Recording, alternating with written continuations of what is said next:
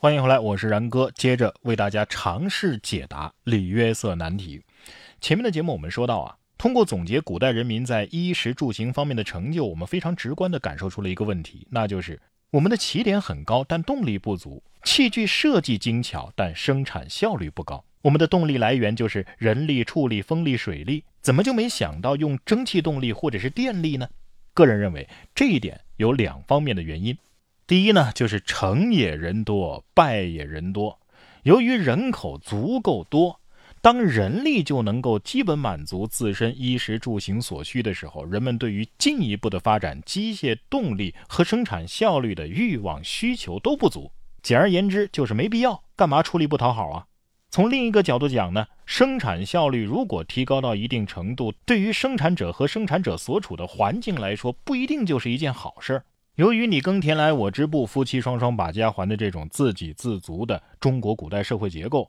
作为手工作坊也好，商贩来说，过剩的产能只会导致东西卖不出去，货物贬值，反倒不如我去产能之后物以稀为贵呀。从整个古代中国的社会层面上来讲，整个古代中国就像是一个大地主，由于我人口众多，地大物博，基本上不需要互通有无，所以没有发展商业的动机。也就没有进一步提高生产效率的必要，而西方科技的发展环境呢，则是恰恰相反。由于长期缺少大一统的政权，人口稀少，长期稳定发展的时间也少，要满足自身的基本需求，就只能想方设法的提高生产效率。想不出办法，那就只有去偷去抢，而偷抢打仗就需要坚船利炮，偷抢不到的呢，就只有以商业为名互通有无了。所以，中国近代科技落后与西方近代科技爆发，都是出于功利和最符合自身利益的选择的结果，而并非谁更功利、谁更理性的粗暴的结论。第三点，那中国的战争科技怎么没有能够走进现代呢？如果说西方到了近代，现代科技的爆发有互相征伐、不停打仗的原因存在的话，中国难道没打过仗吗？当然不是。但是主观上，中国人的农耕文明、地缘优势和大一统政权，让绝大多数人都明白了一个道理：一打仗，老百姓就没好日子过。从骨子里，咱们就渴望和平，除非当权者的统治让老百姓的日子过得还不如打仗来的痛快，否则的话是绝对不会起兵造反的。而客观上呢，大多数的王朝都只有在创业阶段对战争科技有所需求。到了守业阶段，则逐渐的荒废，所以下一个王朝在创业时，也不用太先进的科技，就足以打败已经荒废了的旧王朝。而旧王朝当然也不是故意荒废的，一来是因为长久的和平让统治者失去了忧患意识，更重要的原因是统治者害怕权臣或者是百姓掌握了更先进的战争科技，用来推翻自己啊。于是他们就采取了封杀和打压的态度。所以，中国人对于战争，向来都是重视兵法权谋，而轻视机械技术；重视以战止战，而并非穷兵黩武。我们战争的目的是争取自身的和平，而并非开疆拓土、侵城略地。只有在必须要打败更加强大的对手、人力所不能为的时候，中国人才有动力和需要去研究更先进的战争器械与科技。比如说，战国时期，墨子之所以发明很多的守城器械，对物理也有相当的研究，那是因为有公输班这样的对手。秦朝的弓弩之所以强劲，是因为它要横扫六国；而明朝时期的火器之所以先进，是为了打败和抵御强悍的蒙满骑兵。晚清到最后不得不搞洋务运动，不也是为了施以长技以制夷吗？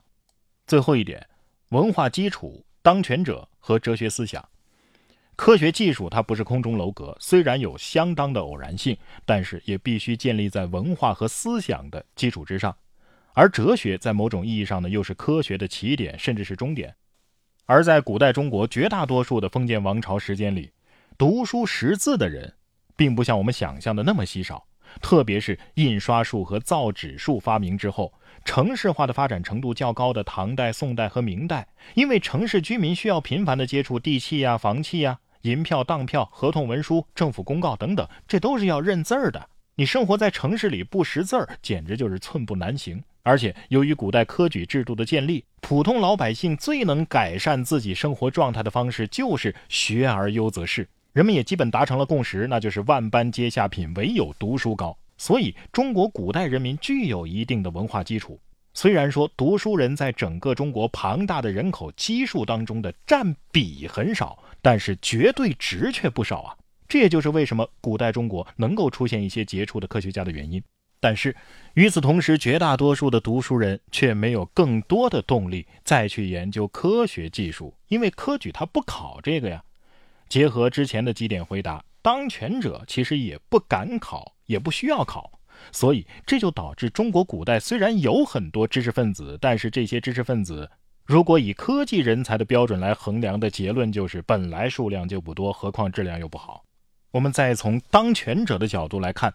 由于封建帝王讲求的是君权神授、天人感应。客观上呢，也需要天文历法来指导农事农业的发展，所以大部分王朝都设有类似钦天监这样的机构。同时呢，有的帝王还热衷于追求长生不老，所以方士、术士也是有市场的。于是，天文学以及天文学相关的数学就成了我国古代科学方面研究的最深入的学科。方士、术士或者道士啊，在客观上呢，也推动了一部分物理化学方面的进步。哲学思想方面呢？中国的各个思想流派总体上都是继承或来源于上古到商周时期的河图洛书、阴阳五行、八卦周易；战国时期的百家争鸣是中国哲学思想爆发碰撞的高潮，出现了儒道墨法四大家，特别是墨家最有可能发展出科学精神，甚至是最早的逻辑学。到了汉代，董仲舒废黜百家，独尊儒术之后，形成了儒家在朝，道家在野的格局。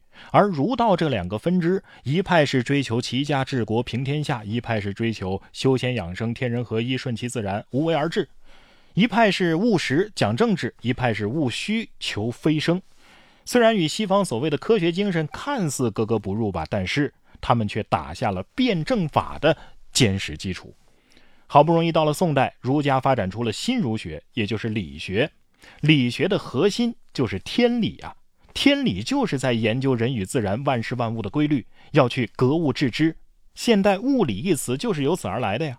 可惜好景也不长啊，元朝灭宋，物理夭折。直到明朝上台，才又有了觉醒的影子——王阳明心学。哎，看似他是与朱熹理学的观点相悖，实则是粉到深处自然黑。他所提出的知行合一的方法论，实际上就是对理学的继承和发展，实现了理论和实践的统一，主体与客体的统一，对于冲破封建思想禁锢、呼吁思想和个性的解放有重要的意义。又可惜啊，满清上台之后，加足马力的开历史倒车，将程朱理学彻底包装异化成了封建统治的愚民工具。综上所述种种，我的最终观点和结论是啊，如果不是古代中国王朝更替，或者是外敌入侵的强行打断或打破，凭借中国人民的勤劳与智慧，在阴阳、儒、道、理学、心学等等哲学思想的启迪下，天文学、数学基础的引领下，即便是有封建体制、农耕文明、地缘优势等等客观条件，那也只能延缓，而不是阻止中华文明的发展进程。我们完全有可能发展出一条，可能是路线不同啊，但是先进程度不一定比西方科学差的科学道路。但是，历史是没有如果的，王朝的更替和落后就会挨打，这都是一种必然。然而，我们思考与总结历史问题的目的，是为了总结与反思我们究竟落后在哪里，别人又强大在哪里。我们有没有机会，或者说要怎么做才能够变得和别人一样，甚至是更加的强大，而不是全盘否定自身的同时跪地俯首，摇尾乞怜。